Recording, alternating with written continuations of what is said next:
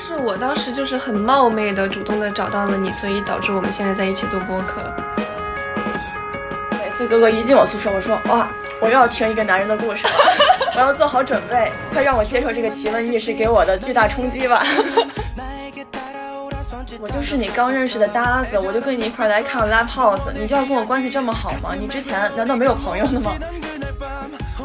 给我发过来，一共有三个链接。他问我哪一个好看，我给他回了俩字儿，都丑。然后我把自己的名字用连笔写了半个黑板，然后还加上了我的英文艺名在右下角。最后写完了之后，在黑板上重重的点了一笔。你要摆正自己在对方心中的位置，没有人有义务因为你在乎他，他就要同等程度的在乎你。但是我靠自己支撑自己，就是强大又孤独。我们干嘛要逼自己那么强大呢？我们还是要和好朋友们互相取暖一下。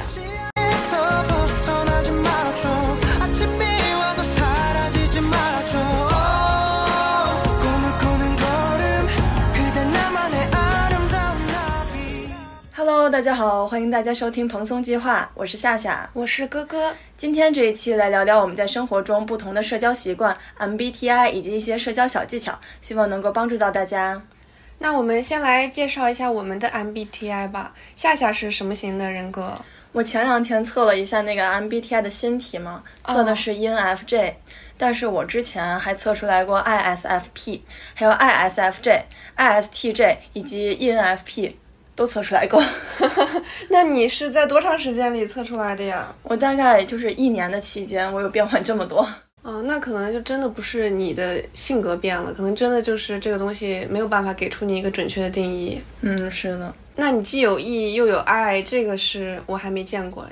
我感觉，因为我可能每次测的时候，不管是 E 还是 I，都是百分之五十多，属于那种都不是很有偏向性的，所以我在社交中就属于那种气氛责任人。就是如果气氛不好的话，我必定会找话题聊天。我觉得天将降大 任于斯人也，必须是我来了，必须我得找一个话题把这个气氛。给它抬起来，要不然我会很尴尬。就是我的尴尬阈值很低，因为我特别害怕我自己尴尬，所以我就必须得找个话题给大家聊天。然后，但是如果气氛很好，然后有一个社牛带着大家吃饭啊，或者喝酒啊，或者做游戏，我就会变得很 I，然后就很听别人的为主吧。不是，那你不会很担心，如果你来拯救气氛没有拯救成功，那不是就更尴尬了吗？当时肯定是受不了一开始那种尴尬的状态，所以我肯定会挺身而出。哦，我就不一样。我在小于四个人的聚会里边，就是哪怕现在气氛已经很好了，我还是控制不住自己要说话特别多，特别活跃。但是只要是大于四个人的聚会，我就是一个妥妥的爱人。就哪怕这个气氛非常的尴尬，温度已经降到冰点了，我也绝不开口，因为你觉得这个气氛其实也跟你没什么关系，反正有那么多人呢，是吧？对啊，大家都尴尬嘛。而且尤其是如果这个时候我跳出来当这个救世主了，大家的重心都放在我身上，如果我还没有拯救成功的话，那我自己会更尴尬。就刚才，刚才我和大家的尴尬值是一样的，现在我的尴尬值比他们更尴尬，那我不能接受。就所有人的尴尬值都到你身上了。对，所以我在不同的聚会里边性格就不一样嘛。我之前测出来我是 E 人，但是我的这个 E 就是百分之五十八上下浮动，也不是很多。对，不会超过百分之六十。我就记得我过生日的时候。我分别和我的三波朋友喝了三场大酒，射了三场大交，然后这个结束了之后，之后的七天我直接就在家闭门不出了，直到垃圾堆成山的时候，我才大半夜下楼扔了一趟垃圾。就后来的那七天里，我就完全不想社交，我连微信上说话都不想了，我感觉自己真的精疲力尽。你是不是也觉得自己有一个社交的电量瓶儿一样，就觉得如果把这个电量用完了，需要自己独处来充电？哦，我特别需要，而且还不是普通的。三场社交嘛，还是以我为中心的，因为是我过生日，所以我就会觉得更消耗能量一点，因为我需要照顾到所有人。对，那确实很累，因为我也是属于那种社交电量有限的，我需要分清我自己的社交生活和个人生活。我自己是比较希望把社交的比例控制在百分之三十到六十的，然后我也会随时做好迎接社交后的空虚、寂寞、冷的心理准备。为什么是三十到六十，还是一个区间？就是因为我觉得，如果社交的比例太多的话，你剩下的独处的时间就只能用来充电，没有办法进行一些和你自己的心灵上一些深度的交流。但如果你的社交比例太少的话，独处的时间太多，就会有很多时间在 emo，在空虚，在寂寞。嗯，对，就你本来这个独处的时间可能是你想自己探索一下自己心灵，给自己充充电。但是如果这个时间长了的话，它的后半部分就会变成你觉得孤独，然后开始 emo 了。对，就是其实会比较带来负面的影响。哎，所以你这个三十到六十的区间是指的是朋友给你带来的社交占比，还是说所有类型的社交都是？我这个是属于所有类型的社交，因为说实话，我虽然有的时候是艺人，因为我现在是艺人嘛，但是我属于交朋友还是比较被动的类型。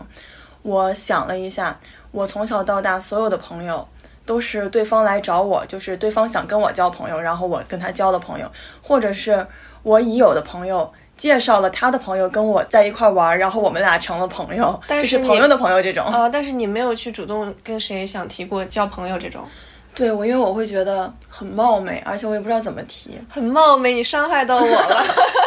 真的就是我感觉，我怕我提出来的方式，可能别人并不是很接受，他们会觉得很奇怪，我会害怕去打扰到别人，或者是让别人感觉到不舒适吧。但是我当时就是很冒昧的主动的找到了你，所以导致我们现在在一起做播客。对，就是你，就是我，你主动找我成为我的朋友。对，所以我觉得哈，就是交朋友，它有点类似于找对象，只能主动出击，这是我的一个态度。因为我当时是一上大一的时候，我我现在回忆不起来我是怎么认识夏夏的了，但反正我记得我老去骚扰他，老去他的宿舍里边，非要给他讲我的故事，然后我们就是这么认识的。对，每次都是，每次哥哥一进我宿舍，我说哇，我又要听一个男人的故事了，我要做好准备，快让我接受这个奇闻异事给我的巨大冲击吧。每次都会这么想，果然每次的故事都非常的新鲜。对呀、所以这个就很重要呀，就是我那样很冒昧，才带来现在的一系列的我们更深入的交流什么的呀。就是，我感觉这个也是我之后需要改进的一点吧。不管是在友情和爱情上，我感觉我都需要，嗯，更好的去主动的向别人袒露一些自己的想法。是的，你就是太被动了。但是我们也要注意主动的一个界限哈，毕竟你找同性交朋友，你要是太冒昧了，你可能会让别人怀疑你的性取向。我倒不会这么冒昧吧？那我们来讲讲 F 和 T 吧，我感觉这个应该是大家非常感兴趣的一个。因为我测出来现在是 ENFJ 嘛，就是 F 人，但是我总感觉我是 F 和 T 应该是百分之五十，因为我感觉我又很感性又很理性的那种状态。然后我就剖析了一下这个原因，为什么每次测出来都是 F 人呢？因为我在很多事情出现之后，我的第一反应绝对是来源于情绪，不是思考的。比如说一个事情让我很生气，或者一个人说了我什么事儿，就算他说是对的，我第一反应肯定是很生气。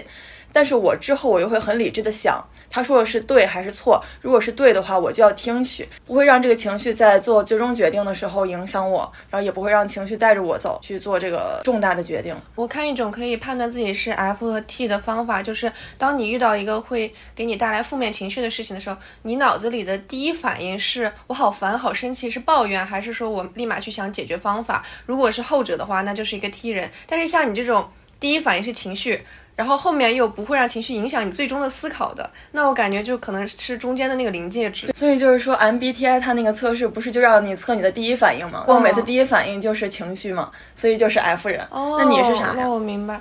哦，我是一个不折不扣的 T 人，但是我不是冷漠，也不是没有情感，就是我会更看重逻辑和解决方式。就比如说跟我关系非常好的人，他做了一件不正确的事情，呃，我相比于怕搞僵关系，顺着对方，我会更倾向于有啥说啥，你错了就是错了，我是为你好才告诉你的这种。但你一般就跟他说的话，就会直接说，我觉得你这个地方做的不好，你哪哪哪可以怎么改？你会直接这么说吗？哦，我会直接说，就是他做错了，那我总不能我先说，哎，你做的很棒，但是我觉得你有一点错，哦，我就是这样的人，我就是完全这样的人。我管这个叫鼓励型社交，就是比如说别人问我一个意见，然后我第一句绝对是好话加叹号，第一句肯定是哇这太牛了，太厉害了，我觉得非常好呀。然后如果是在微信上的话，会有个叹号。哦，如果是在线下的话，我就会语气非常的积极，语气非常高昂，就说哇宝宝这个真的太棒了。但是如果我觉得他确实不怎么好的话，我就会说，哎，这个真的很好。但是我觉得可能如果你在这方面你加点那啥，会不会更好一点点啊？哎，这就其实也就是我自己的一个建议，也不一定，你可以按你自己的来。我有时候就会给自己着吧一下这些。哦，但是你不会担心，就你一开始夸了人家，后面又小小的踩人家一下，这样会不会让对方看起来有一点别扭啊？还不如上来就说他呢。因为我总感觉大家其实都是成年人，都知道说如果有问题的话是真的会提出来，但是我感觉我用这个方法的话会更柔和一点，而且有些人啊，他就是想听好话，是的，他他其实比如说二选一，他选了 A。然后他已经选好 A 了，然后他问你，哎呀，夏夏，你觉得我选 A 还是选 B 呀？然后我就会说，哎，我觉得两个都还挺好，哎，你喜欢哪个？然后他说我喜欢 A，然后我就会找那个 A 的优点，然后我说，哎，这个 A 确实好啊，比如说一件衣服，哎，这衣服确实好啊，这这个设计，这个版型，哎，这颜色特衬你皮肤，而且现在这个季节穿正好，我就是这样，就因为他已经选好了。假如说 B 的话，其实并不会影响他的选择，只是会让他心里膈应。那我觉得没必要，他又膈应了，我也不舒服，那没必要，就顺着他来呗。那你这真的是对于我来说，实在是很柔和，很柔和。我完全就是做不到。我的第一反应就是，你有一个问题来找到我，那我一定要给出你最中肯、最客观的回答，才是对得起你。前几天我的普拉提搭子他在呃网上看了几条好看的瑜伽裤，给我发过来，一共有三个链接。他问我哪一个好看，我给他回了俩字儿，都丑。就是，你是真够直接的。就是啊，因为我们两个关系特别好，我们是从高中到现在最好的朋友，我们之间也经常会开玩笑啥的，所以我也不会因为就是说都丑他就很难过。但是我当下的反应就是这三条裤子都好丑。然后我说了这个事儿之后，第二周我们一块儿去上普拉提课的时候，我发现他就穿着其中的一条裤子，就是他已经决定好了，他就是想让你给他一个鼓励。对，然后我不但没鼓励，我还膈应了他一下。关键是我膈应了他一下之后的。这一周我们一块上普拉提课的时候，他又给我膈应回来了一下。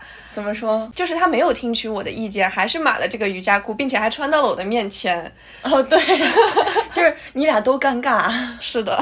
所以这个是我的一个问题，就是我觉得给对方客观中肯的评价是好的，但是确实要注意这个方式和方法。对我就是属于那种喜欢听别人跟我说好话的，但如果别人以一个很中肯，就像你刚刚那样的方式、那样的语气来跟我说的话，我肯定第一反应是嗯不怎么开心。但是我会想一想，然后我就去默默的在私底下接受你这个建议。你会接受我都丑的建议吗？假如你跟我说都丑，嗯，然后我又看，嗯，好像确实不怎么好看，我就会默默的。再换一个，但我可能就不会再问你的意见了。啊，那是，哎，要是我，我也不会再问这个人的意见了。所以我觉得这个 T 和 F 是不是跟情商有点关系啊？可能有一点点吧。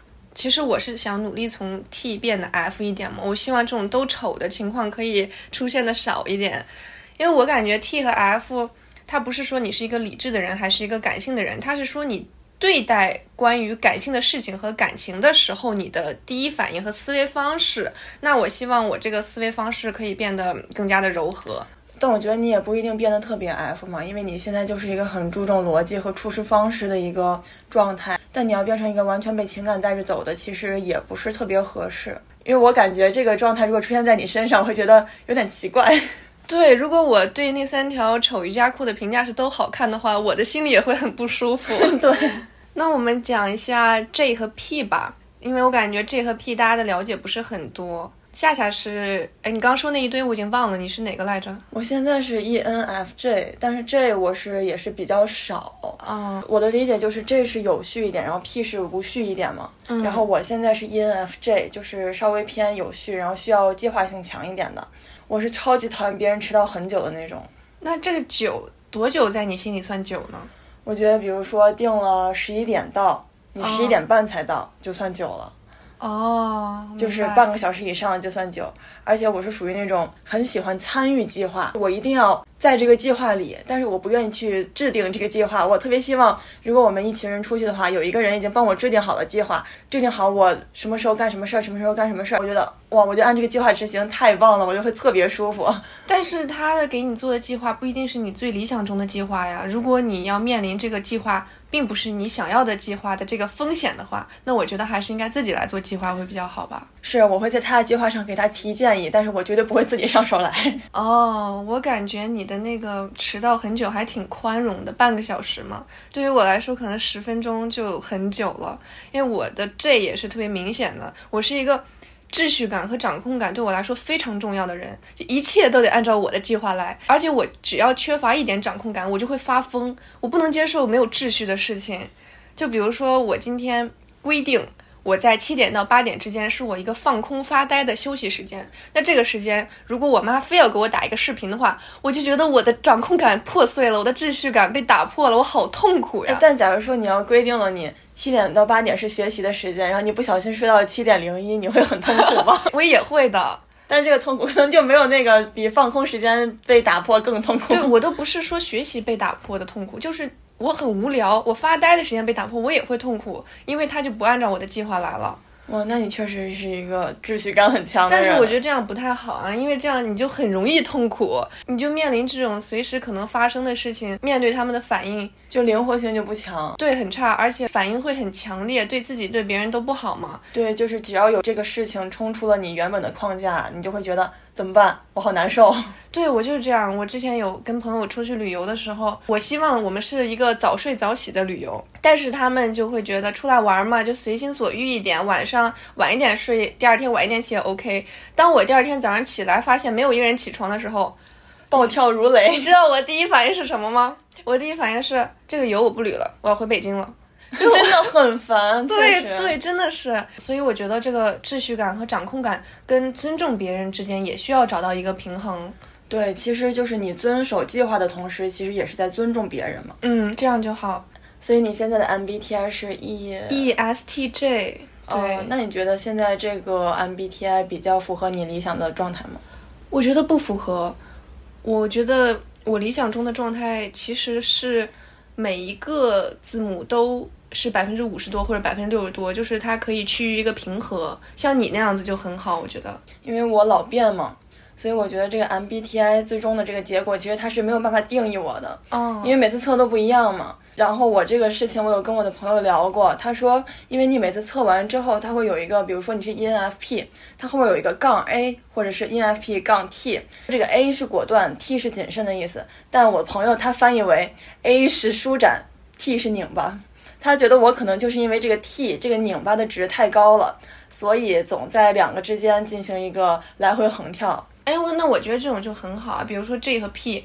如果你既不是很 J 又不是很 P 的话，那你就不会在别人打破你的秩序感的时候觉得很痛苦，也不会要求别人一定要跟着你的计划来。就是，呃，你可以在中间找到一个完美的容身之处，你很难觉得痛苦。还有那个 E 和 I 也是，就是你独处的时候也不会觉得很孤单，你跟朋友社交的时候也不会觉得能量被很消耗。我觉得这样就是我理想中的一个状态，就属于灵活性比较强一点，就很蓬松，很蓬松，对，符合我们的。企业文化，嗯，是的。说完 MBTI，然后最近关于社交还有一个比较火的话题就是搭子嘛。你有一些你的搭子吗？啊，我有很多搭子，比如说我有那种就是跟我聊感情话题的那种 talking 酒搭子，因为我们经常在他家里一个小小的卧室，两只猫咪，昏暗的灯光，然后我们倒点酒，然后开始放个。那种浪漫的 R&B 音乐，然后开始聊天，聊最近的情感。这种就我只能跟他去聊，因为可能我们认识的也比较早，然后交流情感也比较早，所以他知道我的每一任前任和我的故事，然后我后面的情感就更好去跟他聊了。我觉得这是不可替代的。但是他只跟我聊这些，如果我们聊一些比如学业上的问题啊，我们又是完全两个不同的领域，聊不到那块去。啊，我还有那种普拉提搭子，刚才讲过，就是我的高中闺蜜。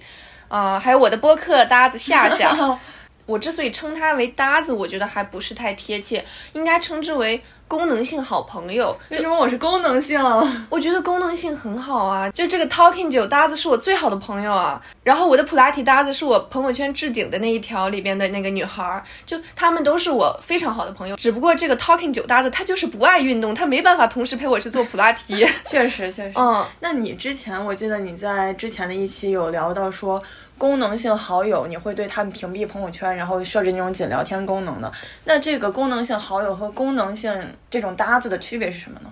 区别大了。这个功能性好友的好友指的是列表好友，列表的好友不一定是你的好朋友，他只是一个列表人。功能性好朋友，他既然叫好朋友了，他首先是好朋友，其次才具有一些功能性。而且我觉得，如果我对于我的好朋友们来说具有一些功能性的话，是一件很好的事情，代表我在某些领域可以帮到他们。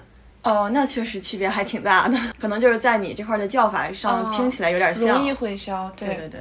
那你有没有很多搭子呀？我搭子也真的特别多，因为我不是很喜欢看演出嘛，看各种演出，我就会有 live house 搭子、话剧搭子、脱口秀搭子，然后以及我实习里边我也有实习搭子，还有我的播客搭子哥哥，就是这些搭子都会和我一起享受特定时间，然后特定场合的快乐。但我觉得有一个比较难受的是，就是我的这些搭子们和我都是。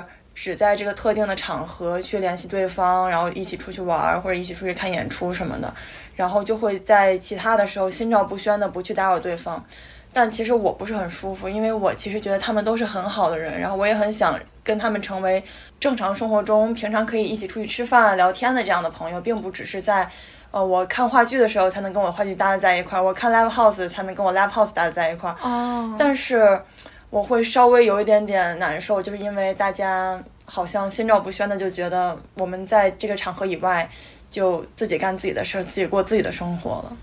一方面是这个点会难受，另一方面是，呃，比如说你就跟你的脱口秀搭子去看一场脱口秀。你其实不是很了解这个人他在生活里是什么样子的啊？那比如说你跟你非常好的朋友去看，你不但你看的时候觉得快乐，你也知道他是什么样的人，你也知道他会觉得有多快乐，是怎样的快乐，这样其实是一种双倍快乐。对，其实我很希望跟我的搭子有更深层次的交流，然后可以一起玩的那种。但是如果你有这个想法的话，你又很难去实践，因为你不知道你的搭子他是不是只想把你当做搭子。对，而且我会有一种怕被歧视的心理，我就怕，假如说我跟他提出我们能不能当很好的朋友，人家会不会想，我就是你刚认识的搭子，我就跟你一块来看 live house，你就要跟我关系这么好吗？你之前难道没有朋友的吗？我就害怕会有这种的歧视，所以我就从来没有跟我的搭子提出过我们要成为很好的朋友这样的一个状态，会让别人觉得，哇，你好矫情，或者是。你之前肯定没朋友这样的状态，哎，那我刚上大学的时候跟你也不熟，然后老去你的宿舍讲我自己的故事，你不会觉得我之前没有朋友吗？就这些话为什么不跟别人说，跟你一个不是很熟的人说？你会不会对我有这种歧视啊？我没有，因为咱们在大一的时候也不算是搭子嘛，就是同学，然后会一起上课，所以我觉得咱们一开始是没有什么功能性的一些交流的。就你为什么来找我，应该是 问我是吧？问你。我是属于被动的嘛，你来找我我就开心，我喜欢你我就跟你一块玩儿。嗯，那我现在也回答不了这个问题，我也不知道自己为什么要突兀的跑到别人宿舍里讲自己的爱情故事。真的，哎，说明你表达欲很强嘛。啊，是的，可能是我跟我们宿舍的人讲了一遍之后，我觉得还不够，我要再。对对对。但这样也挺好的呀，这样也是给我自己拓宽这个好友的一个机会嘛。确实，你这样的话就很主动，而且就是掌控感。哎，对对对，我很想要的掌控感。对，说到掌控感，嗯。啊，那我觉得还有一个区别就是，你的这些搭子属于是你一个阶段里边的朋友，对吧？其实也不算吧，我感觉像 live house 搭子、话剧搭子、脱口秀搭子，这个属于一种特定场合下的搭子。但是像我的实习搭子呢，他就是属于我在这段实习里，我跟你，我可能我们每天这三个月，我们每天都要见。但是如果我这三个月过了，我离职了，我可能一辈子都不会再见到你了。就是会有这种的很失落的感觉。其实像我上一个实习，我的实习搭子们都非常的好，然后我也很喜欢他们，他们人也都很好。但是我就知道我离职了之后，之后就是不会有什么交集。其实我也挺难过的，因为我也觉得没有什么可以有效的应对的措施，应对之后的这种没有办法再见的这样的情况。嗯，就有一种无能为力的感觉。对，其实就算是那种阶段性的朋友了，真的。而且实习搭子，我觉得真的很重要。尤其我在实习的时候，我的那个搭子，他的岗位是 HR 实习生，那他会知道很多东西。公费买零食的时候，他还会问我喜欢吃什么零食，包括还会经常带我去仓库，有一些剩下的那种香水小样什么的。就是我觉得很幸福，跟他在一块儿很幸福。但是，嗯，也是因为。不是一个城市的，后来实习结束了之后，又回到自己的城市了。对，也没有什么办法去继续交流了，因为我们之间可交流的可能也就只有那几个月的实习经历，我也不能拿这个事情来说一辈子。所以就觉得只能是很遗憾、很可惜那种惋惜的感觉吧。对，我的实习搭子也是，有一次我们俩下班之后就在食堂里吃饭，聊了两个小时，就是什么都聊，然后聊感情、聊工作，我就觉得那种状态特别好。但是离职之后就确实也就没办法。嗯，就是这种陪你走过一程，然后散场的这种很现实的感觉。对，就是这种阶段性的朋友了。嗯，而且我会觉得比实习搭子更难过的是那种。呃，小团体你知道吗？啊，我之前讲那个酒吧那一期，我就是有一个酒吧小天团嘛，我们几个女孩儿，呃，兴趣爱好也一样，然后也都喜欢去玩儿。我们一开始去的还挺规律的，每周去吧。后来因为我需要备考嘛，然后，嗯、他们还是他们的频率可能会更高一点，经常问今天晚上去不去。然后每次我都需要想理由，说我为什么不去。比如说我明天有课什么的，甚至可能我第二天没有课，但是我需要复习，然后我也会讲说我有课。然后我硬找一个理由。对对，因为我也我之前也讲了嘛，喝酒之后第二天的那个学习效率对我来说是很有影响的。然后可能我这种借口找多了，他们也就觉得你在敷衍他们，然后也想就是自己慢慢的淡出这个圈子了。我其实是没有想淡出的，但是他们就会觉得我可能不想跟他们去，然后还不断的在找借口嘛。他们可能对我也会觉得有点失望。呃，然后后来有一天我在群里在分享一些我的日常的时候，我发现群里没有人说话了。我一开始也没有觉得很奇怪，直到过了两三天，这个群里还是没有人说话的时候，然后当时有一个定位软件叫 Zenly。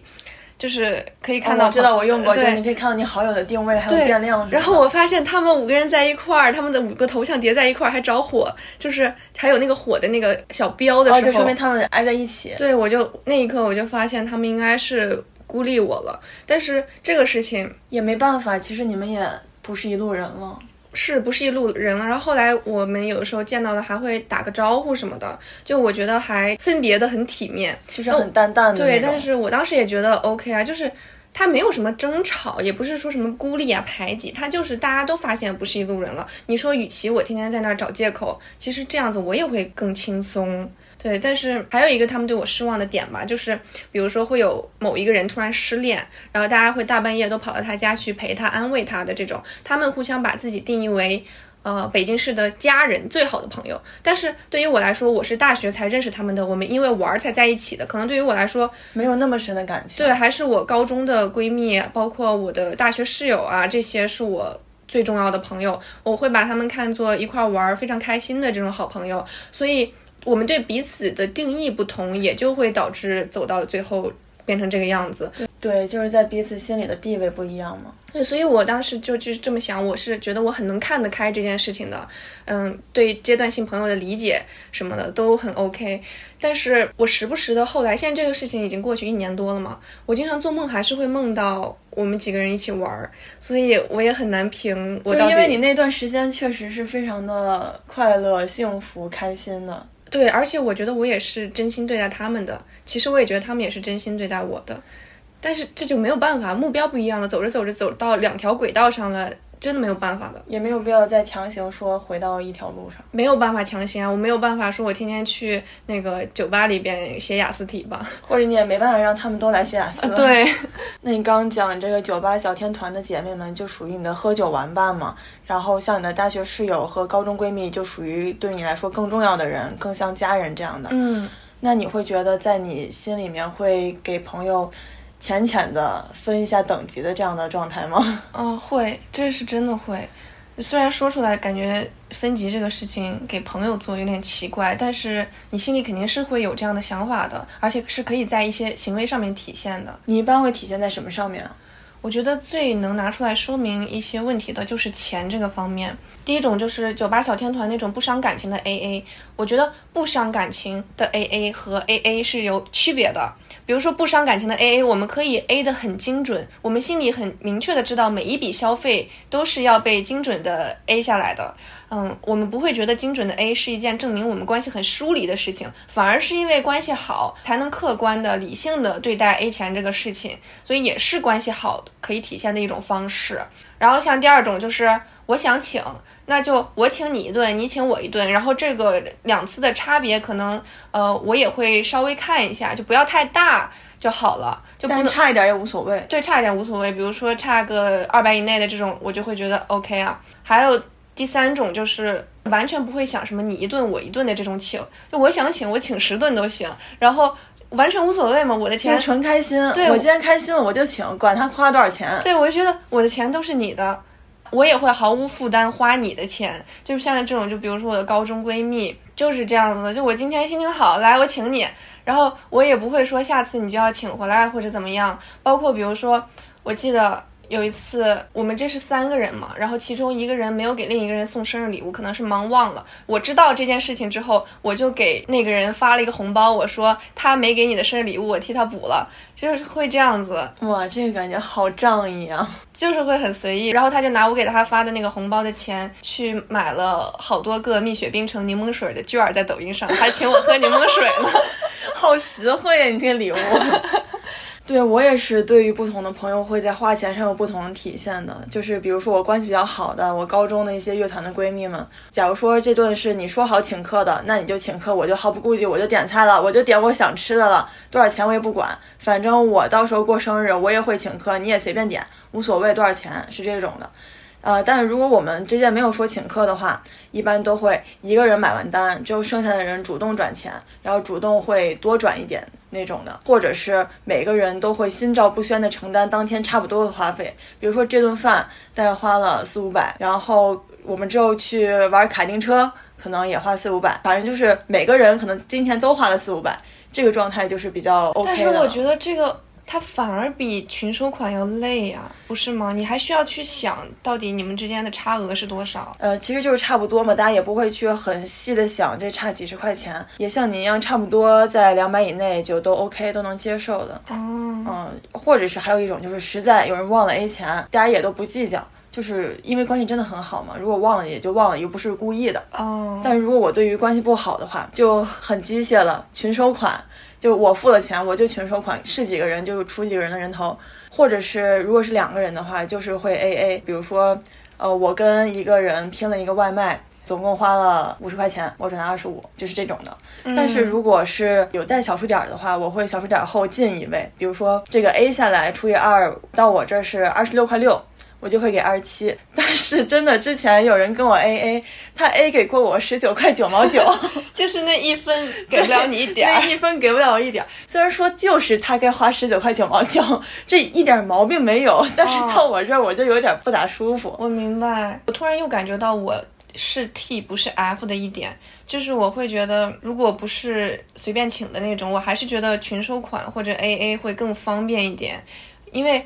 比如说，我希望我们两个今天出来花的差不多，那我心里也会想，差不多了吗？对方心里也会想，差不多了吗？我觉得好麻烦呀，我觉得还不如直接 A A。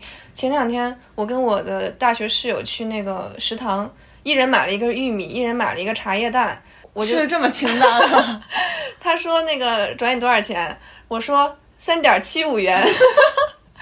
就我觉得这是一个很好玩的事情，我不会说我真的就跟你计较那个零点七五元或者三点七五元或者怎样。就是我说出来这三点七五元的时候，我俩都笑了，就感觉我俩关系这么好，在这抠这个三点七五元，挺搞笑的。反正哦，我明白这种感觉。还有一种情况就是，比如说我的一个朋友过生日，他请我们吃饭，我跟这个朋友的关系是比在场另外两个人跟这个朋友的关系要更好的。我知道他对今天这顿饭的预算是多少，所以在大家敞开了点菜的时候，我就会。收着点，我就会很收着。然后那两个人他点了很多的时候，我就看到我的过生日的那个朋友的表情就是有点僵硬嘛，但他也不好意思说呀，因为他是过生日的那个人，他要请客，这是应该的。我当时我就对着那两个人说：“你们俩要么把这个删了，要么把那个删了，就换人我直接就换人我来当是 OK 的，就是我不希望大家好朋友们之间在钱上。”有任何的不适，对这样的话，大家又吃的开心了，然后花钱上又没有那么大负担，请客的人，嗯，是的。但我也觉得我的很多在社交方面的行为是有待提升的。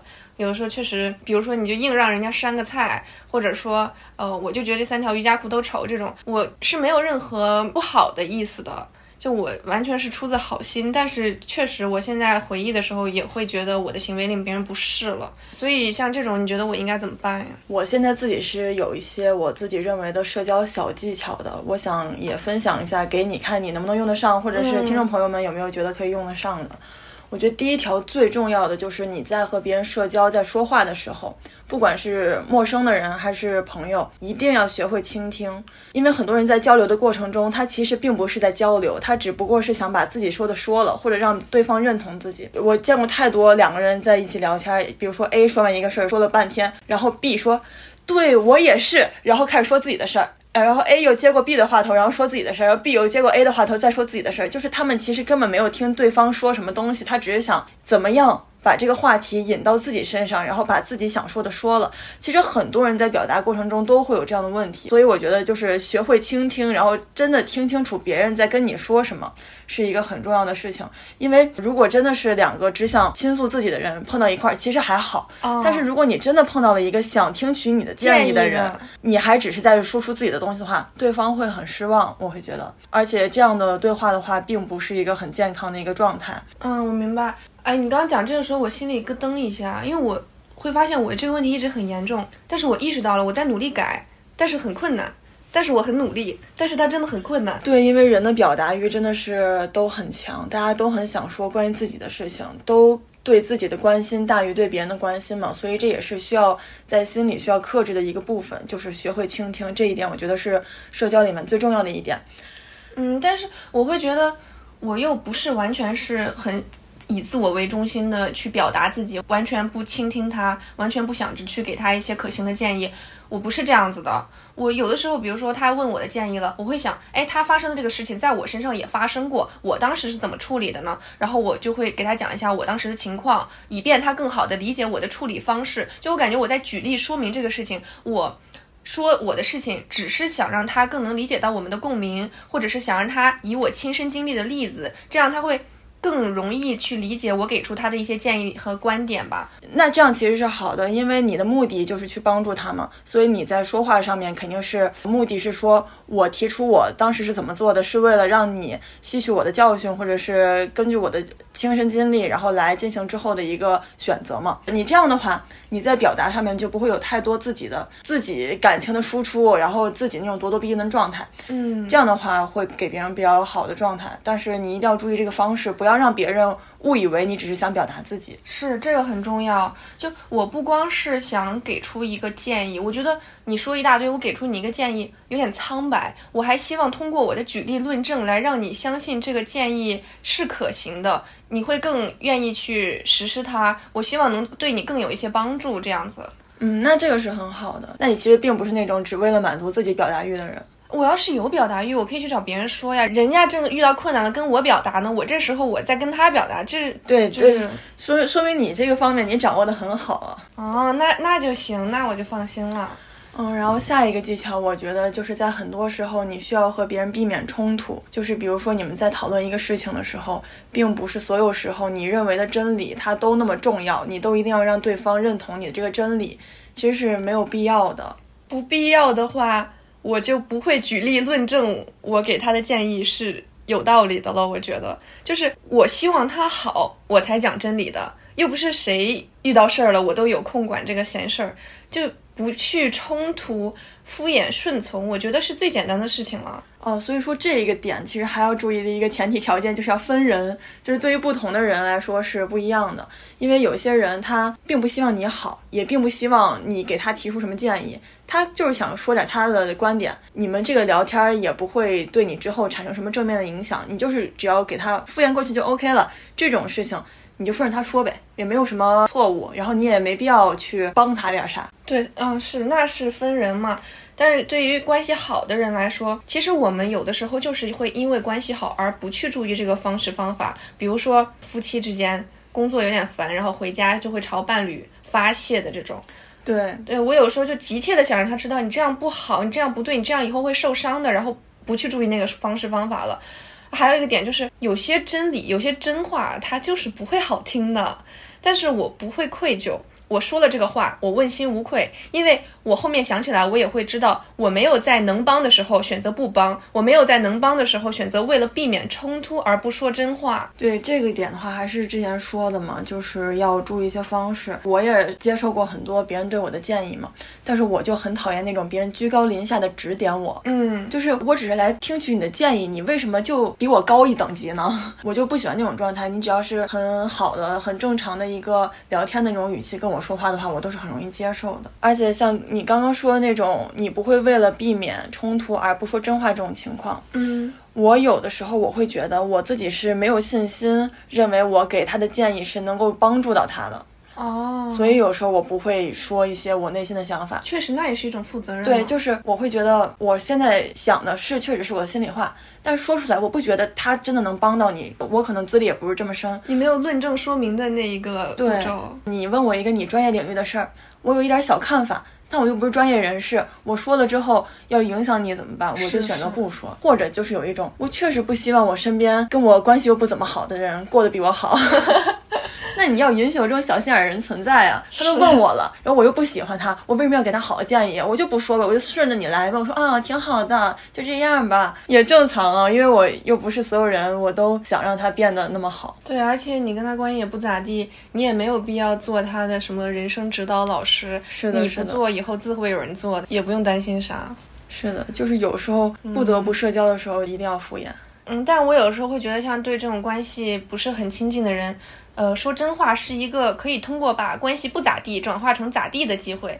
你在转化的过程中，你在说真话的过程中，对方油盐不进。那像这种不识好歹的人，我觉得也没有必要深交。就我感觉这是一个筛选过程，因为如果你们在这个沟通说真话的过程中找到了共鸣，然后你觉得你们可以做好朋友了，那其实也是一个不错的事情吧。对，也是一个筛选的过程。然后我的下一个小技巧就是尊重他人命运，放下助人情节。因为身边会有一些谈恋爱的朋友们嘛，然后有的时候他会来找我们吐一些恋爱中的苦水，有时候并不是很想听你的建议，或者是听你说她男朋友多不好，她有时候只是想说一下这个事儿，她把这个事儿说完了就 OK 了。我可能觉得这个男的真的不好，但是她自己可以说这个男朋友不好，你不能说能说她的男朋友不好。对，那我也没办法。我说，我觉得他这个做的真的不对，你真的可以分。哎呀，没有用啊，那不分就不分，那我就这个话已经说到这儿了，那就这样吧。你要是之后自己发现了，你就自己醒悟了之后，你就自己分吧。哎，那你说像这种也不听你说，然后他来吐槽，他为什么呢？就是满足自己的表达欲，他自己很烦，他就把这个吐出来就好了。哦，就有一种脏话不说出来，心就脏了的感觉。哎，那我真的建议就是这种吐，不要去找那种真的关心你的朋友吐，你就去找那种喜欢听八卦的人吐就好了。你们两个彼此互相满足一下，谁也不要消耗谁。哎，但这个有一个问题的，就是有时候我只是想吐，并不想让你把我的八卦传播出去。但你要给一个说八卦的人来听的话，他会 都给你透露出去了。也是，我会觉得这个很重要，就不要过度参与别人的课题，这个是我社交错题本上最大的错题之一，而且它也是一个节约能量的好办法。我会觉得，比如说我之前有一个朋友，他天天给我讲他跟他女朋友吵架的那点事儿，然后他跟我表达出来的也是受不了了，受不了一点儿了，要马上分手了。他给我表达他自己也是这种状态，然后最后在某件事情上，我们两个有一天在外面吃饭的时候，他又给我讲他女朋友怎么怎么样，然后我说，嗯，那要不算了吧。然后他就火了，你知道吗？他就怒了。然后他就他就不高兴了，他那个饭面面前那条鱼就一口不动了，然后他就低着头不说话了。我说这是咋的？这是失恋难过了还是咋的？我才知道，就是他从来没有想过分手这个事情。然后他觉得这句话从我嘴里说出来就是你觉得你很不懂他，对对觉得你伤害了他，作为他的好朋友。对，但我也挺无语的呀。你之前跟我表现的都是那种半分不分的状态，那你劝他分也是很正常的事儿，应该。对，所以我觉得这个事情就是永远不要过度参与别人的课题。而且跟这个比较像，我下一个小技巧就是你要摆正自己在对方心中的位置。没有人有义务因为你在乎他，他就要同等程度的在乎你，因为大家都有自己的生活。嗯因为我觉得这样是很消耗自己的。我是非常希望自己能避免成为有宝女的。这里指的有宝女，并不是说不在乎友情，指的是如果朋友不给你你自己心里想要的反馈，你就会伤心，就会难过，会焦虑，然后感觉啊我没有你这样的反馈我会死的那种。千万不要这种，不要把自己所有的情绪都积压在朋友给你的反馈上面。其实有一点道德绑架，因为没有人有义务这么做。而且这有点像恋爱脑，更何况就是伴侣关系，它还要比友情要更亲密一点。对，但友情关系其实是比恋爱关系要更暧昧一点的。嗯，就是这个暧昧，它是指的是边界模糊的意思。呃，你恋爱关系你是需要负责任的，但友情关系只是说我们是朋友了。但是你说朋友一定要负哪些责任呢？没有人划清过这些界限，所以说这个友情是更暧昧的，是这个意思。嗯，所以希望大家不要把自己的一些情绪都寄托在朋友给自己的反馈上，是很累的。嗯，对，就是有点道德绑架。下一个技巧是，如果你要找一个比较不熟悉的人帮你忙的时候，一定要列清楚事情的前因后果，减少对方的理解成本。如果你要求对方很多事儿的话，一定要一次性说完，不要他帮你解决了一个事儿，然后你说，哎，姐，还有一个另外一个什么事儿，就这样的话，其实是很消耗对方的。是的，就是我想到一个例子，就是那种问你在吗的。嗯，你倒是说呀！就有时候看到这种在吗，我就有点不敢回。对你要是借钱，我就不在；你请我吃饭，我就在。对呀，所以一定要一次性说完，不然的话，真的会导致别人可能真的会有点害怕，不敢回，因为他要面对一个未知的风险嘛。对，而且假如说他觉得他帮你办完了一件事儿，觉得这事儿 OK 了，然后你突然又来一件事儿。然后他想啊，也行，可以帮你办完这件事儿。但是他帮你办完第二件事儿之后，他就会想，你会不会还有第三件事儿？就是这样会很消耗对方的情绪，然后也让对方不愿意那么帮你了。嗯，对。还有就比如说我们那种班级群里边，明明就有了消息通知，具体是哪在哪儿干什么的这种。是的，还要来私信问我。对对对，啊，好像我也问过吧？对，你也问过，但你问就还好嘛。有一些人就是刚发一条通知，我们下周一在什么讲堂去开一个什么讲座。刚发完，有一个人私信就过来说：“班长，咱们是下周一去开讲座吗？”我说：“你看群就行了。”我就真的懒得再回一遍了，因为他就在群的最新一条消息，我还要怎么说呢？我再给他复制过来一遍。他动动手指的事情就可以完成，他一定要让别人替他承担这一部分。我觉得这样的人会有点自私哎。反正我每次遇到这种情况，我就自己先翻个白眼儿。而且你会在心里面给他扣分的吗？是的，说实话，我觉得这种情况，就算是关系比较好的朋友，我也觉得挺烦的。嗯，就是他觉得别人的时间就不是时间了，而且这种很没有意义。这种东西你又不是说找他要一些什么新的信息，这些东西就是明明你唾手可得的，你还要再问他一遍。甚至我觉得不光是这种动动手指这种低成本的事情，甚至有一些能花钱解决的事情，我都觉得尽量可以不要用人情的话，就不要用人情。比如说什么事情呢？对于你来说？比如最简单的事情就是，我们每年需要上课买很多书嘛，很多人会想跟上一届不用这些书的人去要这个书，或者是低价购买这个书，然后我就会觉得这个事情很不值得，因为你其实买一本书，或者是你买一个 PDF 版本，真的没有多少钱，你还要搭进去一个人情的话，我就觉得有点没有必要。嗯，对于这种事情，确实是能花钱，最好就不要用人情。但我觉得，如果你想拉近和一个人的距离的话，可以适当欠点人情，挺好的。就比如说，你今天帮我拍照，我可能明天我请你吃顿饭，这样我们俩的关系就拉近了，可能就会成为朋友了。这种我觉得是哦，你这种是很 nice 的这种人情交换。我所表达的。更多还是那种功能性，以及就是借会员，你知道吧？哦，借会员是。对，谁给我借会员，我都不给。我就觉得这没多少钱呀。你自己来呗，就十几块钱。对啊，我就觉得，就这可能是我个人的一个见解吧。而且我觉得你刚才说的那种，确实让别人帮你，能拉近你和他的距离。但是你这个人情欠了之后，你要什么时候还？还的是什么？以及还需要你付出多大的成本和代价？这我都是不知道的呀。这属于未知的东西，所以我选择不去赌，不去用人情去赌。对，所以这种拉近距离、欠人情的这种方式，最好是属于那种你真的很想跟他交朋友的话，这样可以多来几个来回，这个是值得的。如果真的不太行的话，最好还是花钱。对，或者是那种用钱不太能解决的，或者是在你的那个预算范围以外太多了的这种，还值得赌一赌。否则的话，真的不是很有必要。对，是的。那其实感觉你在社交上还是挺清醒的。你是什么时候转变成这样的状态呢？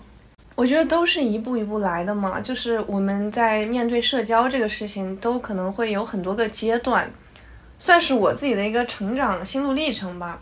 有可能我刚上大学那会儿是一个放飞自我的状态，什么局都去，因为我很害怕无聊。我觉得只要能和人在一块儿一起玩，怎么都行，和什么人都行，玩什么都行。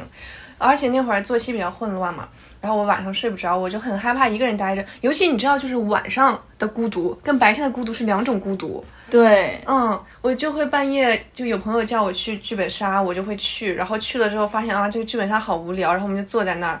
然后玩一半玩不下去了，然后在那儿几个人待着等着天亮，随便唠两句。就以前是这样子的生活，就是只要能和人在一块儿，只要热闹，怎么样都可以，不会对这个社交的这个局的质量有什么要求，或者也不会考虑，呃，这场社交会给我带来什么，哪怕一点快感都不带来，但它至少给我带来一个东西，就是让我不要害怕孤独。然后后来就是，嗯，开始学习了嘛，开始有上进心了嘛，就被孤立了。被你玩的同学孤立了。对，跟我一块玩的同学就不带着我玩了，然后我也不想玩了，我就天天学习，然后我还瞧不起那种天天玩的，你知道吧？就还有一个鄙视链，就觉得你们是你们这天天玩，你们怎么办呀？你们怎么不为未来打算一下呀？对，你们未来咋办啊？对，然后最后就是，然后当时就是一个完全封闭的状态，因为我不是一个掌控感、秩序感很强的人吗，我对于我有目标，比如说学习考出多少分这件事情，我就需要全力以赴。在这个期间，我甚至连恋爱我都不敢谈，因为你说，比如说我第二天要考试了，很重要的考试，前一天晚上我男朋友跟我分手，那我的秩序感没了，我活不活了？确实，你这种东西是必须要对，所以我就是一个完全封闭的状态，我每天就闭门不出，我就待在我的房间里。然后我妈还担心我心里有什么状况之类的，因为她以前总嫌我半夜出去玩嘛，然后后来又害怕我就完全不出去玩了，她也挺震惊我这个状态转换的。我还有一个点就是我睡前的两个小时内，我不太想要使用微信。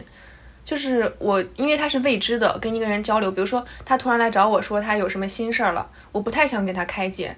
就是我觉得睡前两个小时是需要独处的，这样我才能沉下心来，我才更有助于我的睡眠。但如果有人找到我的话，你还得开导他，你又看到的，你又不说的话又不好，但你要说了的话，你什么时候才能睡？而且我的这个敏感点，甚至而且我的这个秩序感，甚至敏感到什么程度呢？就是他给我发，我可以不回，但他只要给我发了，我都难受对我都难受。然后我就觉得自己这个状态就不太对了嘛，就有点过于极端了。然后前两天我就跟我那个 Talking 酒搭子聊天嘛，我也是大概很晚了给他发的消息，我说我最近这个情况啊怎么样，我太封闭了怎么办？然后他就回我，我说那个如果你需要早睡，第二天要早起的话，你就先睡，明天咱俩再聊。然后他就跟我说，他说人与人之间的联系其实挺宝贵的。我说那你。比如说大半夜的为了开解我，第二天早上会不会就是牺牲了你的睡眠？你会觉得很焦虑呢？他说不会，他说如果我今天晚上用这个时间开解了你，我会觉得我做的很好，我既帮你开解了，又经营了我们的关系，而且别人选择依靠我，他也觉得很宝贵。然后他还跟我说说独立和与别人建立联系或者是亲密关系，各种的亲密关系哈，他说丝毫不矛盾。然后我听了他这些话之后，我就有一些感悟吧，我就觉得，嗯、我可能之前就是太独了，不是独立就是独，我感觉有一点贬义。独来独往的意思。嗯，而且就屏蔽了，屏蔽了别人，与别人之间有一个坚不可摧的屏障，然后还享受这种很封闭的状态。但是我现在就觉得，我可能看起来很坚强，但是我靠自己支撑自己，就是强大又孤独。我们干嘛要逼自己那么强大呢？我们还是要和好朋友们互相取暖一下。然后我就又问了他一个问题，我说。呃，那比如说有人约你不想去，你会觉得怎样？就其实有人约我，我也会觉得这是又是一个打破我掌控感的事情。对，对，这是我一个困惑嘛，我就问他了，然后他跟我说他会拒绝，但是他不会抗拒在微信上输出善意。呃，反正就是跟他沟通完了之后，我现在就进入了第三个阶段，就是决定打开自己。所以这也是我想从 T 变到 F 一点的一个很重要的原因，我想要去爱别人了。哦，那我觉得这个有可能是因为你的第一个阶段太飞，然后第二个阶段又太自我、太封闭，嗯这两个阶段可能跳度比较大吧。然后你现在可能想变到一种呃很柔软、很温暖的一个状态，给予大家以及给予你自己的内心。对，我希望我自己内心也可以蓬松一点，然后给身边的人和我自己营造出来的这个环境也可以蓬松舒适一点。我也有这种社交的成长史。我在小学的时候，当时我是非常自闭的，我甚至我还去过儿童的心理辅导中心，在我二年级的时候。我当时我跟我妈每天晚上就是会跟她聊一些生啊死啊什么的，天呐，真的，我当时觉得我的心理肯定是有点问题的，然后可能是因为去了儿童心理辅导中心，给我辅导的稍微好了一点儿，呃，整个小学也就是正常的度过下来，也也是没有什么很好的朋友的，就是有朋友，但是他的朋友绝对比我的朋友多，就是我的哦朋友是万人迷。就是所有人都喜欢他，我是他其中一个的朋友。那你也没有那种最好的朋友是吧？对。但其实，在小学，我觉得其实他就是我最好的朋友了，但是他有好多朋友。我特别理解这种，就在小学，我们真的很需要一个最好的朋友。是的，是的，需要有一个自己的小团体，我会觉得那样是非常不错的。我觉得那样是非常幸福的。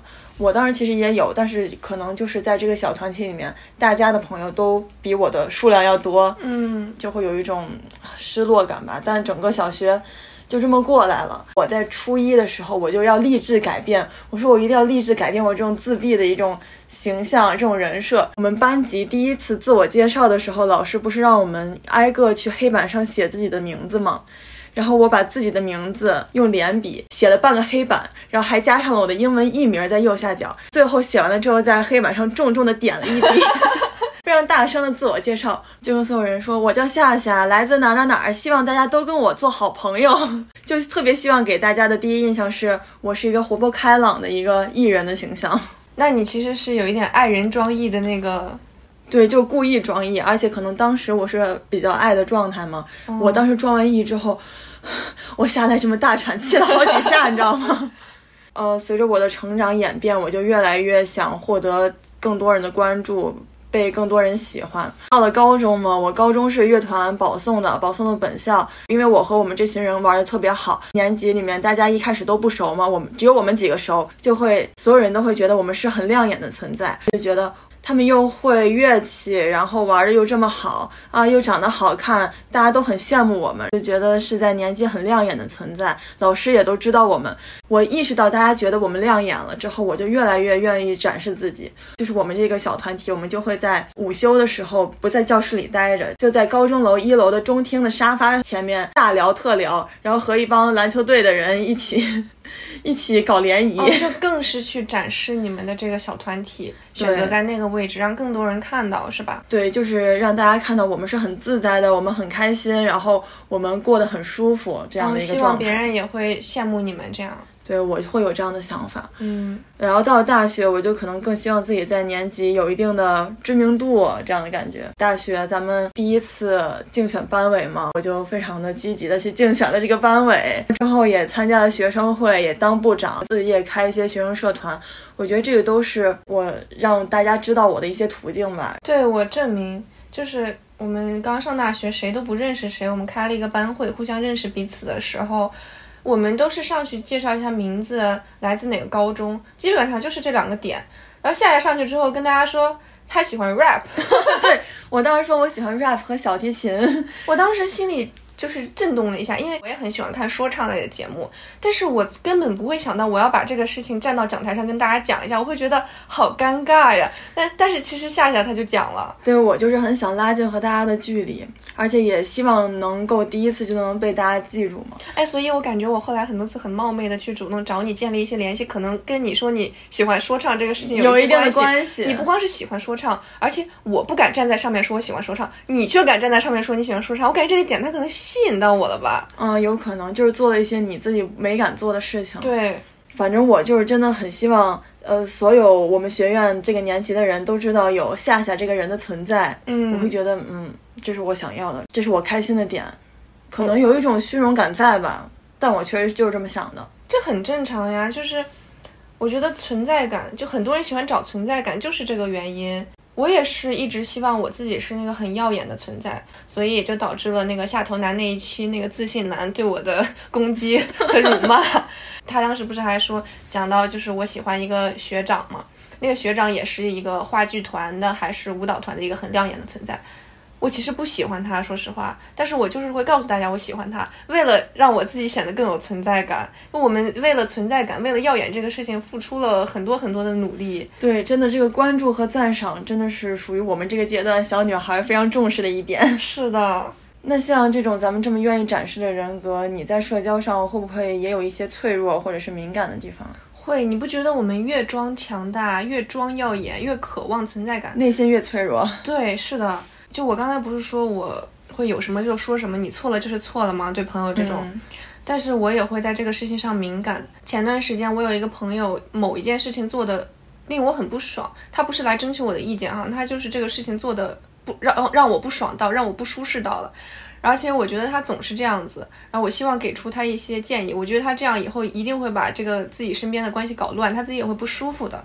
然后我就去说了他一顿，我劈头劈头盖脸说了他一顿。我说你这是干嘛呢？我完全没搞明白你这到底要是要干嘛。最后他就是对我的语气也不太好。接接下来几天呢，我就会有点敏感，我就想我会不会真的说到他了，让他不高兴到了。然后我就会给他的那个抖音和小红书，呃，转发一些内容。我们之前也会转发，但是转发没这么频繁。显然。就是我们俩那天晚上吵完架之后，我就给他转发的更频繁了，然后他还不回我。但其实我们两个关系是非常好的，从高中到现在，就是他本来也不回我，你知道吧？就是这种，就是个常态。对，就是这种抖音啊、小红书分互相分享东西都不回的，然后我们也从来不觉得不回是不在乎对方或者怎样，我们就不心里已悦就 OK 了，这个状态一直维持的很好。但是就是吵完架那几天他不回我，我就会很慌。我就会在想他是什么意思，就会觉得这个不回到底是因为之前咱们本身就不回，还是你真的生气了？是，所以就是挺敏感的。哪怕是我觉得这种坚不可摧的家人类的朋友，我还是会敏感一下。但是我并不会觉得后悔，就是我直接说指出他当时哪些地方做的不不对这件事情，我还是不会觉得后悔的，因为我觉得我作为最了解他的最亲的朋友。我在发现他这个方面可能会对他未来有一些负面影响的行为的时候，你有义务讲。对，我觉得这个很重要，所以我不后悔。嗯，而且可能我敢这么讲，还有一个原因就是我知道我们之间不会因为这个关系破裂的。对，但是还是会慌，就没有办法。嗯，这种东西是你没有办法控制的。是，就可能太珍惜了吧。嗯，你有什么这种脆弱点吗？敏感点吗？呃，我的脆弱其实就是不愿意让别人说我做的不好。就是，尤其是你很认真的说我做的不好，哪怕是这个事儿我自己都觉得不怎么地，但是从别人嘴里第一句就是说你不行，我会不开心，我会很难受。但是如果真的不行的话，他提出来一些建议的话，我之后肯定还是会默默接受，然后去默默的改变的。会在别人说出来那第一句话的时候心碎一下。啊，所以就还是那种你你说要指出你的问题，但是要注意方式方法吗？对，我觉得这个方式方法，反正对于我来说太重要了。重要到比他给你一些实质性的、真的希望你好的建议都要重要吗？我觉得就是你一定要给我一些实质性的建议，但是你也一定要注意这个方法，要不然我觉得如果你在乎我的话，你就应该知道我其实是对于这种语气类的东西是比较在乎的。你如果知道我在乎了，你还不注意一些方法的话，我会觉得你没有那么在乎我。啊，我不认同，我还是觉得。你妈急起来想骂你的时候，她不会在意方式方法的。也有你说的也有道理，也有道理。对，就我们个人的需求嘛，我们每个人在乎的那个点是不一样的。但是它并不影响我们对于这种会有敏感点的这种真的很好的朋友的珍惜都是一样的。我前段时间听精力管理那期播客讲到说，要主动建立自己的社会支持系统，深层情感连接是越多越好的。他讲到花一点点时间和心力去维持情感账户，回馈给我们的情感滋养就是源源不断的精力来源。嗯，但是我其实并不敢苟同啊，因为我觉得我不敢把精力来源过多的依赖于情感的滋养，我只是在情感的滋养过程中好好的享受，好好的珍惜这个情感，但是我可能不会觉得它是我的精力来源。啊，就是你不能太依赖于他，你不能说你的所有能量都来自于朋友夸赞你这样子。是的，我感觉这就是有宝女了嘛，对吧？对，有点危险的。但是我还是会觉得他说的很有道理，因为我确实经常被滋养到。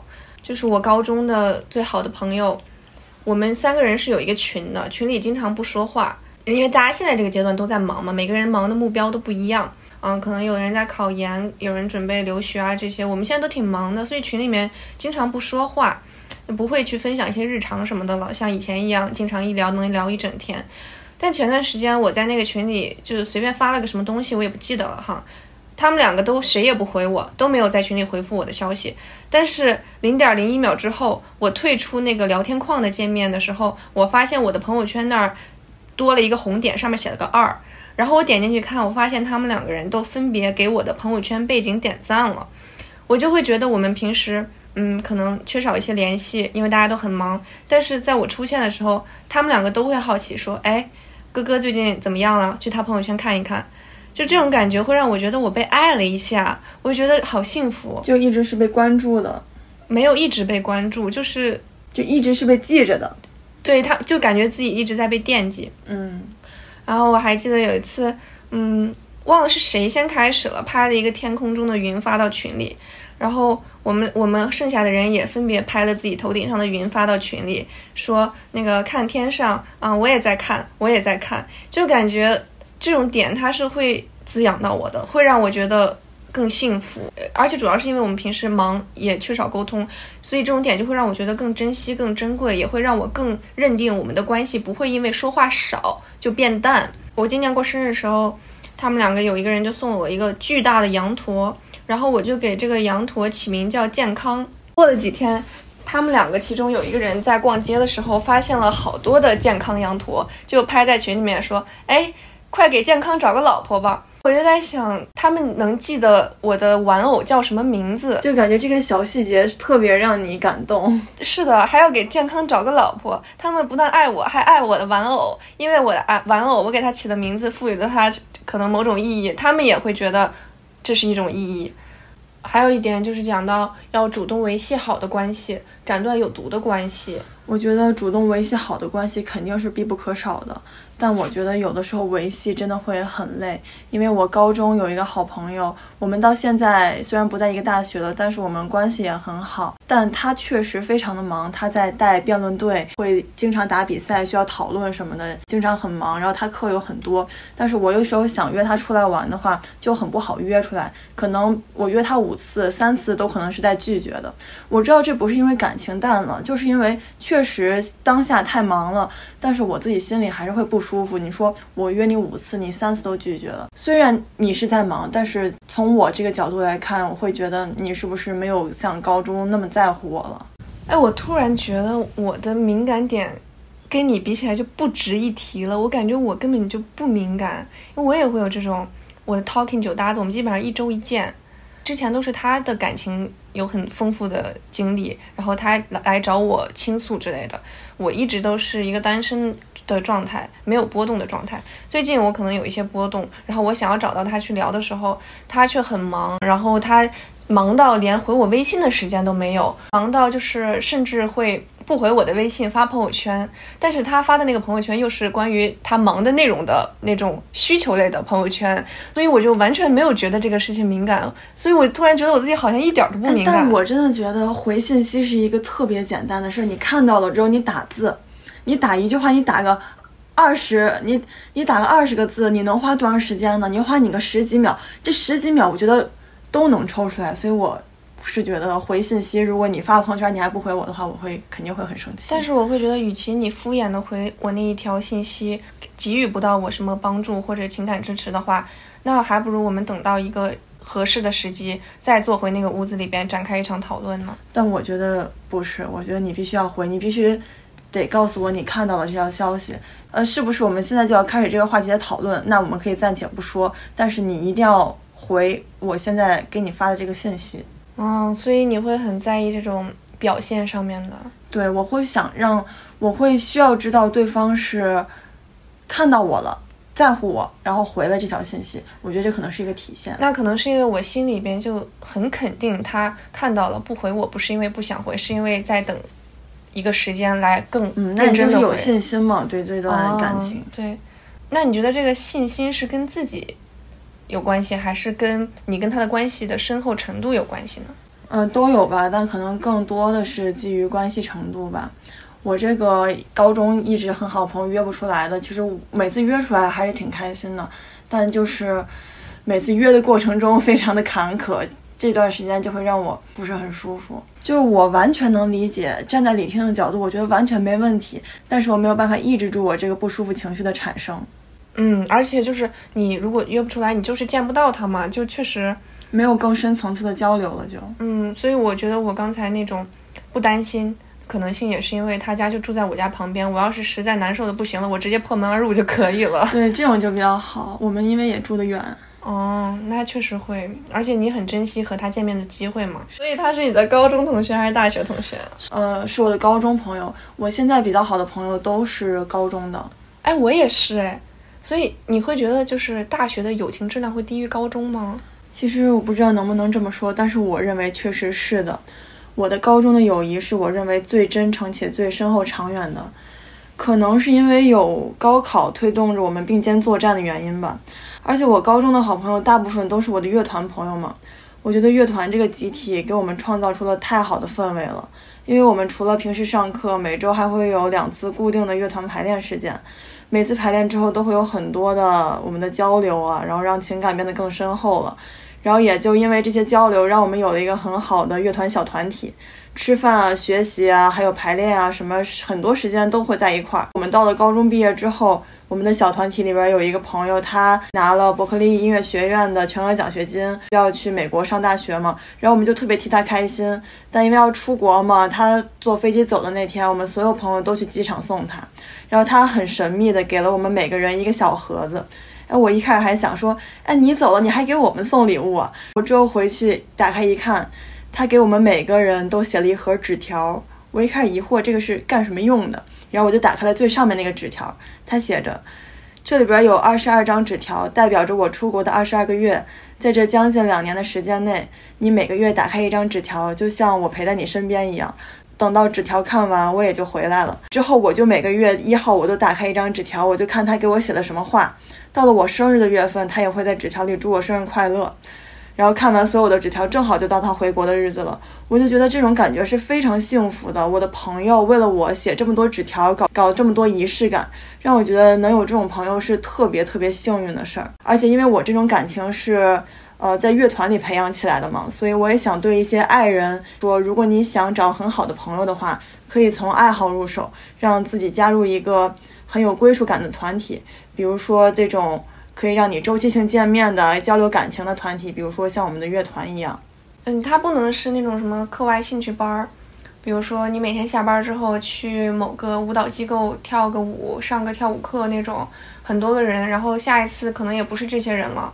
你可能可以找一种，比如你喜欢跳舞，你就去找那种舞蹈队。啊，他们可能会定期参加一些节目或者比赛，或者什么都不，他们只是一块儿录个视频。比如说这个月我们就练下来这支舞，然后一块儿录个视频，这也是一种成就感。而且排练的时候会有一种集体感，而且你们又都喜欢跳舞，我觉得这种方式就是很可取的。是的，所有人都是为了一个目标在做事情。嗯，然后我对于你刚刚说大学友情质量稍微低一些，也是有一些想法的。我感觉是因为大学的功能性朋友变多了。就是大家进入大学的时候，已经都有了很好的朋友，不管是初中的还是高中的，所以大家进入大学的时候，需要真心朋友的这个欲望就降低了。嗯，而且大学嘛，就经常会以宿舍为单位进行出入、进行活动呀。但如果你和你的舍友关系不和的话，就真的会很难搞。对我刚上大学的时候，嗯，学校分配的宿舍嘛。然后我们可能有一些人之间，他就是没有一些共鸣的，没有办法做成很好的朋友的。那我们至少可以保证和平相处。后来到了大三换宿舍之后，就可以自愿选择了。所以换了这个宿舍之后，我明显的感觉到他们在是我的室友，首先之前他们先是我的朋友了。那我感觉这个还挺重要的，所以这也就能说明为什么我们如果要找一个集体、找一些归属感、找朋友的话，要先从呃一些共同点、一些爱好这样子的地方入手。是的，我大一、大二到大三、大四换宿舍，也是我一个比较，也是属于我一个转折点吧。我就是属于跟大一、大二的舍友也是搞不太来，就是他们都是很好的人，但是我就不太喜欢他们一些做事方法，因为他们就他们很喜欢大喊大叫，嗯，但是。我就觉得真的很闹腾，然后我又不好说，能不能别吵了？那因为他们也没有说故意要来吵，他们就是习惯就是那样。那我其实也没有办法。但是到大三、大四，嗯，这个是新换的舍友，他们就会比较的安静，然后有些什么事情，大家都是很正常的交流，我觉得这就好很多。哦，但我不是从吵变安静这种，我是从从前的吵，但是我不敢制止，到后来的吵，我就直接说你别吵了，这种我也觉得是。很幸福的，嗯，对，但是你那种你可以制止的那种吵，就说明你是，呃，喜欢他们，跟他们是朋友了，所以你觉得别吵了，也不会吓到他们，也不会让他们觉得不适，但也不会影响感情。但我大一、大二那种，就是说，我不想制止你们，因为我也懒得制止，我也不想觉得说，让我们关系变得本身就不怎么地，然后让我们关系变得更差。嗯，我主要是不想这样。而且除了大学会更难找到这样的真心朋友，还有一个原因就是，呃，高中确实是一个很好的机会，让我们找到这种很珍贵的友情。我在高一的时候，因为我恋爱那期有讲过我在谈恋爱嘛，然后那也是我的初恋，所以我也不太会谈。反正谈完之后，谈的期间我就没有交任何的朋友，我每天的心思就在那个男的身上，所以导致分手之后我没有朋友。而且还有一个原因就是我。在恋爱那期讲到，这个男生他是呃一个不太好的班的，所以我们大家都会觉得，呃，这个班的都是小混混啊，不学无术啊，社会人啊，要离他们远一点。导致我作为他的女朋友，一年之后分手了，大家也会对我有这个定义，就是呃离他远一点。没有人愿意跟我交朋友，甚至我有的时候加我们班里的一些人的微信的时候，他们都是直接不通过的，我就会觉得，尤其而且我当时在失恋，我就很孤单啊，然后我觉得很难过。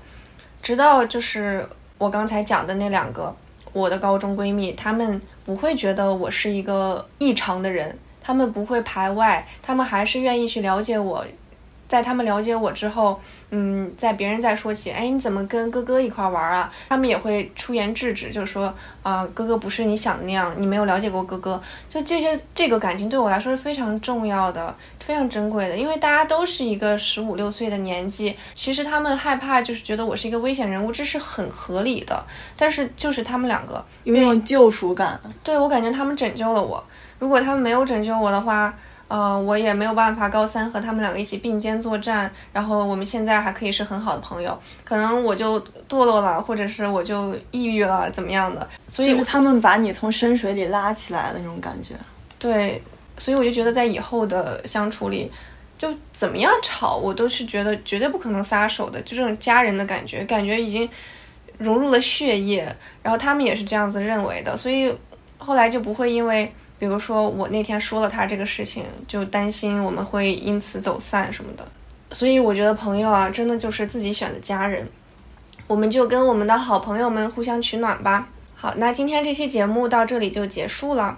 我在结尾给大家做一个总结哈，就是社交方面，首先第一步一定要认清自己的能量值和属性，这个是很重要的。然后第二步呢，根据自己的性格选择令自己舒适的社交方式。接下来就是要勇敢的迈出那一步，然后你才能感受到源源不断的能量和幸福感。然后最后呢，你可以根据实况和自己的心态变化，再调整至一个令自己最舒适的社交方式，以及社交和独处的这个占比。呃，总之来说呢，就是不要逼自己变成社交小能手，也不要任由自己被独处的孤独感吞噬，却因为畏惧而迟迟的不迈出那一步。选择适合你的，并且去勇敢的实现它。你开心，你自洽，这个是最重要的。所以在社交里边，我们要敢爱，也敢漠然。这期节目到这里就结束了。如果大家有一些社交方面的心得的话，欢迎在评论区给我们留言，也欢迎加入我们的听友群，跟大家一起讨论吧。我们下期见，拜拜，拜拜。